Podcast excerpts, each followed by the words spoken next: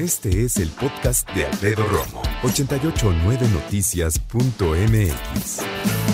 Platiquemos de algo que los expertos le han llamado fatiga emocional. Es muy claro, ¿no? Fatiga, cansancio en cuestión emocional. Estás cansado, cansada emocionalmente. ¿De qué? Pues de esta, de esta montaña rusa que ha representado el confinamiento y la cuarentena por el COVID-19. Fíjate que yo recuerdo todavía cuando platicaba desde cabina de 88.9 Noticias, eh, cómo se iban presentando los casos en Europa, en la parte de Asia, y no había ni uno todavía en aquel entonces en América. Sabíamos que iba a llegar. Nos lo decía la razón, la lógica y además los gobernantes y los expertos. Nos lo dijeron y así fue. Llegó. Hoy Estados Unidos, nuestro vecino del norte, es el que más casos tiene. ¿Quién lo hubiera pensado? Cuando todos hablábamos de China como una situación verdaderamente lamentable. Ahora Estados Unidos tiene, bueno, yo creo que duplicados los casos que tenía China o que llegó a tener China. Y la verdad es que la situación no es para menos. Platicaba con papá y le decía, pa, ¿recuerdas alguna situación en tu vida que se parezca a lo que estás viviendo ahora? Me dijo que no, Recordamos los temblores, por ejemplo, de la Ciudad de México. Pero si bien fueron una verdadera tragedia y no se le subestima, eh, la ciudad nunca se paró en otras cosas. Se paró, claro, en dolor, en reconstrucción, en organización, en solidaridad, pero no en otras dinámicas. Los chavos seguían yendo a la escuela si es que no estaba mal, etc. Había puntos muy específicos en donde la situación era adversa y, representaba incluso una tragedia, pero ahora, ahora todo lo que puedas pensar. De hecho, podríamos pasar un día entero platicando de cómo le afecta a cada giro, a cada nicho, a cada rubro esta confinación.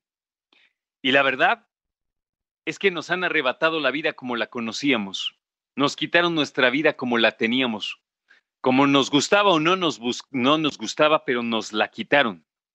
De hecho, no sé si lo pienses, eh, ahora no tenemos ni siquiera la misma dinámica laboral. Antes decías, no me quiero levantar, bueno, te arrastrabas. No tengo más de bañarme, bueno, te mojabas. No tengo tanta hambre, pues te metías algo.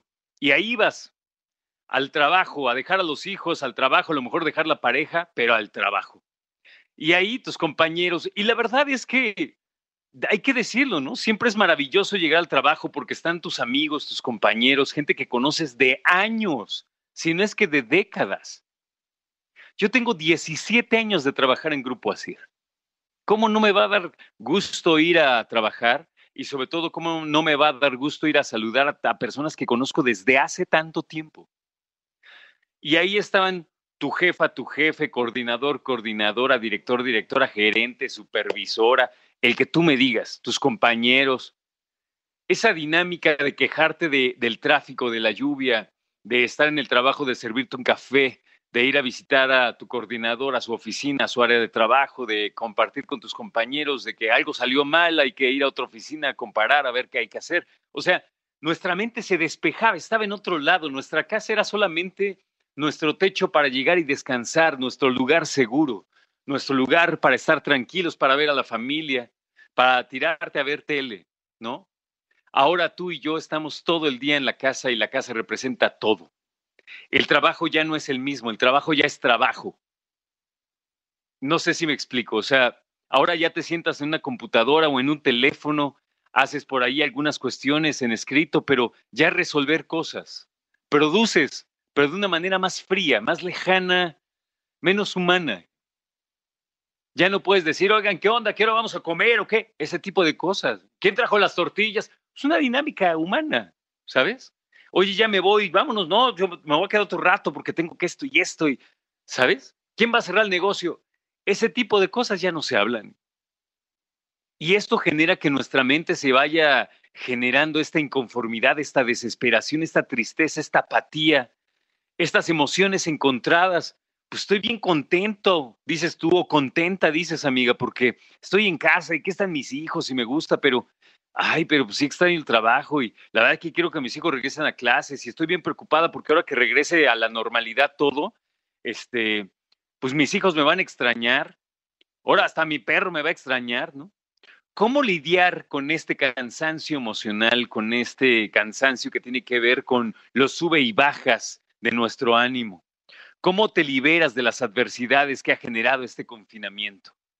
¿Cómo te liberas de estas enfermedades, de estas, perdón, de estas adversidades que ha generado el confinamiento?